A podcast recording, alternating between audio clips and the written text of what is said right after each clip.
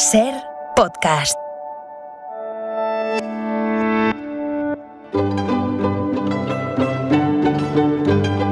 En la ventana acontece, que no es poco, un relato personal de la historia con Nieves con Costrina, cadena Ser.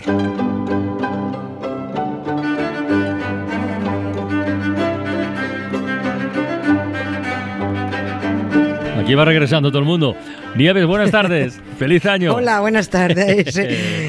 ¿Qué tal? Igualmente, Bien, Carlos. bien. Que un tentado de decirle a Marta Fernández que se quedara, ¿eh? Con esto de la mentira que hemos estado hablando en la, en la ventana de los libros. Ah, pues ser, sí, le vendría muy porque bien. es que nos conecta mucho. Acabamos justo de iniciar un nuevo año y como no sabemos lo que trae bajo el brazo este 2023, refugiarse en la historia siempre es una buena alternativa. Por eso que decimos que ya se sabe que conocer la historia permite entender mejor el presente y a lo mejor proyectar lo que puede ser el futuro. Pero en este proceso resulta tan valioso conocer lo que es de verdad historia, historia real, para distinguirlo de los de los simulacros o, los sucedáneos, mejor dicho. ¿no? Bueno, pues me, me temo que en este primer acontece que no es poco de 2023, ¿verdad? Nos toca algo de lo segundo. Exactamente, sí. Y además vamos con los reyes de la estafa. Pues esto es, esto es directamente, ¿no? Y además eh, empezamos los acontecidos así un poco en falso, ¿no? Porque en realidad vamos a hablar de algo mm, que tiene la fecha del sucedido tal que hoy, 2 de enero, pero es que no sucedió nada. O sea, esto es la antihistoria, ¿no? Una- vamos a hablar de una cosa que nunca se produjo por razones obvias que enseguida, que enseguida veremos, ¿no? Es una fecha inventada que se situó en el calendario pues muchos siglos después con un guion fabricado. ¿no?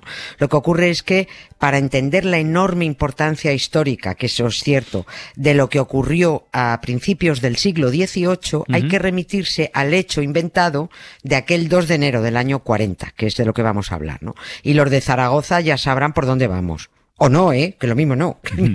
lo mismo algunos nunca se han preguntado de dónde vienen lo que celebran. ¿Eh? Lo celebran y para qué van a saber más, ¿no? Aquel día 2 de enero del año 40 andaba por la ciudad romana de César Augusta un señor llamado Santiago. ¿no? Andaba el hombre, pues ahí va un poquillo bajo de ánimo porque es que no le hacía caso ni Dios, ¿no? Él venga a dar la turra a todo el mundo con que se hicieran cristianos, que alabaran a Dios, porque ese era su, hombre, era su curro como apóstol, ¿no? Hacer proselitismo para ganar prosélitos para la causa, ¿no?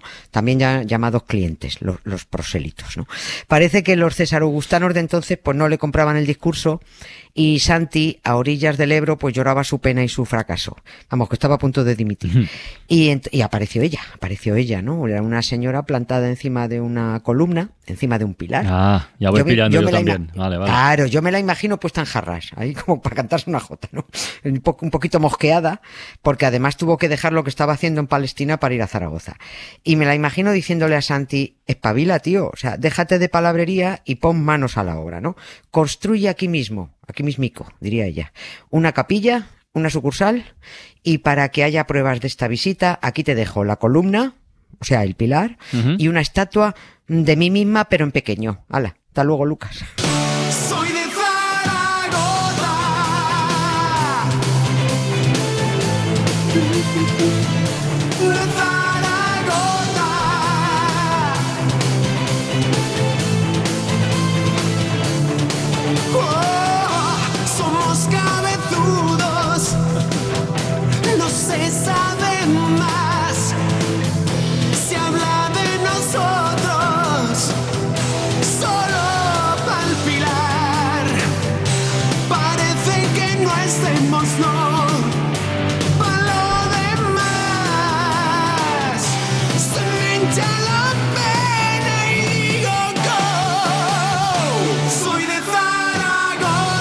Me encantan los Oregón Televisión, es que me encantan, me encantan, de verdad.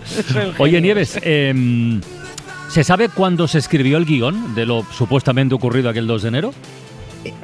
Por Mm, situarlo hombre, en algún concreto, punto, ¿no? mm, no, eh, o sea, esto fue un boca a boca que probablemente surgiría pasado el siglo XII o XIII, o sea, sería un guion oral, ¿no?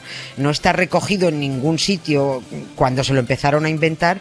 eh, por supuesto, pues nadie lo pudo documentar en su momento porque es que no ocurrió, ¿no? La aparición se fabricó y luego alguien la pasó a limpio cuando fue necesario tener pruebas documentales de la aparición, ¿no? Lo ¿Te acuerdas? Hablábamos el año pasado. Qué raro queda esto del año pasado. Lo que ¿Eh? hicieron los monjes del monasterio ¿Ah, de sí? San Pedro el de testamento Cardeña. Falsificado.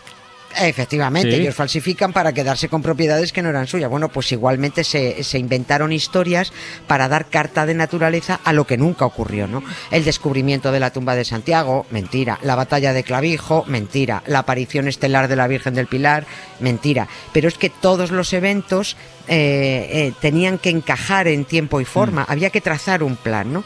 Esto es como si fuera una serie para HBO. Cada episodio tiene que encajar con el siguiente y tiene que encajar con el anterior. Algunos capítulos tienen ahí un encaje un poco burdo, pero bueno, van con ello. Supongo que es absurdo insistir, pero insisto, este asunto de una virgen encima de un pilar, que se lo crea quien quiera, por supuesto, pues Claro, faltaría, sí. pero es contrario al sentido común por un lado y por otro, hombre, casi resulta cómico hasta ponerse seria para decir que es una falsedad histórica, ¿no? En realidad tuvieron que hacer cabriolas para justificar que la supuesta Virgen viniera. Pero cabriolas auténticas. Por eso cuando nos metían los catecismos con calzador de pequeños y por obligación, siempre había que decir de memoria eso de la Virgen del Pilar se apareció en carne mortal. Pues es la única vez que en carne mortal. Detalle muy importante decir que vino en calle, en, en carne y hueso. Pero ¿por ¿no? qué? ¿Por qué lo de carne mortal, Nieves? Quiero decir, eh, ya puestos, no, no, no podía aparecerse como, como por costumbre, ¿no? Una aparición espiritual, una cosa metafórica. Sí. No. ¿sabes? Claro, dentro de una cueva, encima de un árbol, Ya, como hacían, ¿no? No, pero es que entonces no encajaban los capítulos. Es que de hecho la señora que viene con la columna incluida es, hasta donde sé, la única aparición, se me puede haber escapado otra, ¿eh? Pero yo creo que es la única aparición en la que se insiste mucho, pero mucho, mucho en lo de la carne mortal. Porque alguien les podría decir, pero ¿cómo se va a aparecer esta mujer si todavía estaba viva?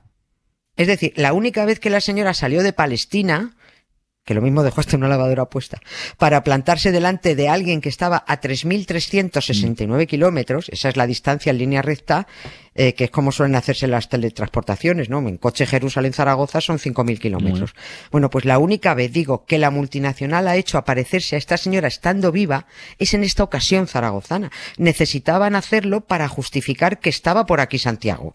Eh, Es que si no, no les cuadraban las cuentas. ¿Cómo justificaban que la Virgen le había ordenado a Santi la construcción de la capillita en Zaragoza en los años 40 a orillas del Ebro?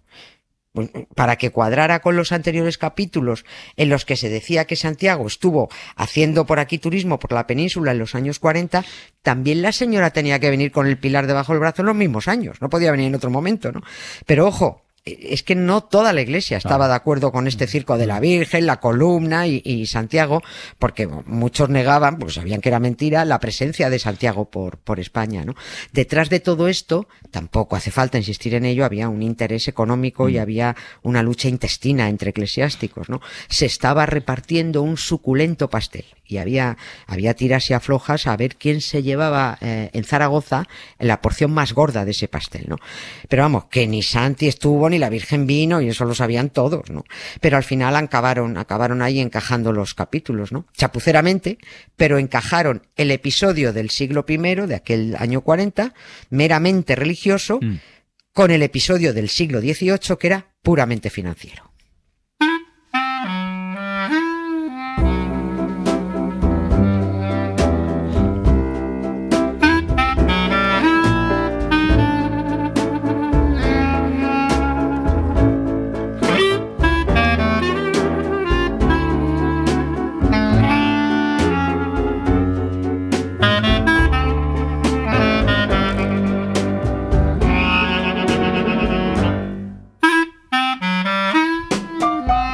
A ver, que yo lo entienda, eh, si es posible. Eh, mm, ¿Qué episodio posterior hubo que encajar con la presencia de Santiago? Claro, es que se va a ¿Cuál era el episodio enseguida, ¿eh? posterior? A ver. Claro, lo, lo que estaba en juego era una línea de negocio muy, muy lucrativa. En, en Zaragoza había dos cabildos, había dos catedrales, Mm. estaban enfrentadas, eh, por la pasta, claro. Estaban los del Aseo del Salvador por un lado y los del Pilar por otro. Estaban aguantazos para que en Roma señalaran a una o a otra como la catedral más importante de Zaragoza. Por eso estaban enfrentadas, ¿no? Ujú. El lobby que convenciera al Papa conseguiría para su catedral la concesión de un día para celebrar una festividad religiosa, el día de rezo, ¿no? Que se llamaba, ¿no? Bueno, pues el 12 de octubre, que tiene su festividad, ¿no? Porque quien consiguiera ese día festivo para el rezo se llevaría el pastel del, del turismo. Si tenías un día de rezo, tenías peregrinos, tenías procesiones, tenías donativos, tenías pasta, mucha pasta. La presión que se ejerció sobre el Vaticano fue bestial en aquel siglo XVIII. Los dos lobbies del Salvador y del Pilar aportando pruebas para demostrar que una eh, lo merecía más que la otra, ¿no? Y por supuesto inventando milagros. Hay un milagro, un milagro famosísimo en Zaragoza, lo conoce todo el mundo, que es el del cojo de Calanda. El milagro del cojo de Calanda, que fue inventado precisamente como argumento para defender que la Virgen del Pilar no paraba de hacer milagros en carne mortal y en espíritu. El cojo de Calanda era un tipo al que le salió una pierna que le faltaba porque la Virgen se la hizo crecer. En fin. Oye, oye, ¿y en el Vaticano qué decían de, de- de lo de Santiago y la aparición eh, de- del año 40? Porque no se lo tragaban. No se lo tragaban, Sí que- vale. que- que esto no se lo acababan de tragar. Hubo papas que nunca aceptaron que Santiago estuviera por aquí y si los papas no veían a Santiago, mucho menos a la señora con la columna, ¿no? Que era una fabricación, vamos, lo tenían clarísimo en Zaragoza, en Roma y en Calanda. Pero eran decisiones muy importantes porque Mm. movían mucho dinero. Vete tú a saber cuántos untaron en el Vaticano ah, ah, para que apoyaran al lobby del Pilar, ¿no? Más que al del Salvador. Pues como la- lo que ha pasado con Qatar y la Exacto, Unión Europea, mundial, ¿no? sí, sí. Apoya exactamente lo mismo, ¿no? Finalmente, y visto que la capillita que hizo Santi con cuatro ladrillos ahora es un pedazo de casoplón de 8.700 metros cuadrados, pues está claro que ganó el lobby Mm, del Pilar, ¿no? sí. Y al ganar, al ganar ese lobby quedaba respaldada la supuesta aparición de la señora con la columna en el año 40. O sea, de ahí lo de insistir en la carne mortal y ahí ya encajaban los capítulos, Ah. el del siglo I y el del siglo XVIII, para hacer coincidir a los dos personajes en el mismo sitio, a la misma hora, del mismo día y en el mismo año, ¿no? Los mariólogos lo apañan todo enseguida. Tú te lo lees esto y la verdad es que es muy gracioso. Se llaman así, ¿eh? se llaman mariólogos. Y ahí en la ventana tenéis al bulólogo, ¿no? Tenéis Sí. a, Ma- a Marc Amorós. Bueno, pues yo soy la bulóloga de los mariólogos. Y los mariólogos tienen respuesta para todo. Son incongruentes, pero bueno, las tienen, ¿no? Pero al final hicieron encajar todo y así quedó aceptado de un plumazo Santi, la columna y la venida Vale, de la señora fue un pack. Oye, ¿y en qué año se completó el proceso? Pues mira, se cumplen a justo 300 años. Es que fue en- eh, ahora en 2023. Es que fue en 1723 cuando, y lo voy a decir con las palabras oficiales, su santidad concedió el rezo de Nuestra Señora del Pilar. O lo que es lo mismo, carta verde al, al- al plan de negocio, ¿no? Y a la vez, en ese mismo momento, la Inquisición en España impuso mediante un edicto lo que se llama silencio perpetuo sobre la teletransportación de, de- de la doña en un vertiginoso Jerusalén-Zaragoza, Zaragoza-Jerusalén. Es decir, está prohibido hacer lo que estamos haciendo. Vaya. Está prohibido hablar de ello y mucho menos ponerlo en duda, que es lo que yo estoy haciendo. Así que sí, claro que sí, tú, tú- tú- tú me dices que yo me calle y yo lo me callo, ¿no? Todo es una mentira más grande que el Pilar de Zaragoza, ¿no? Y por cierto, la figurita que dejó Doña María y la columna no tienen 20 siglos de antigüedad, ¿Ah, no? no? se los dejó Santiago. Pues está confirmado que se fabricaron en la Edad Media. Así que otro bulo fuera.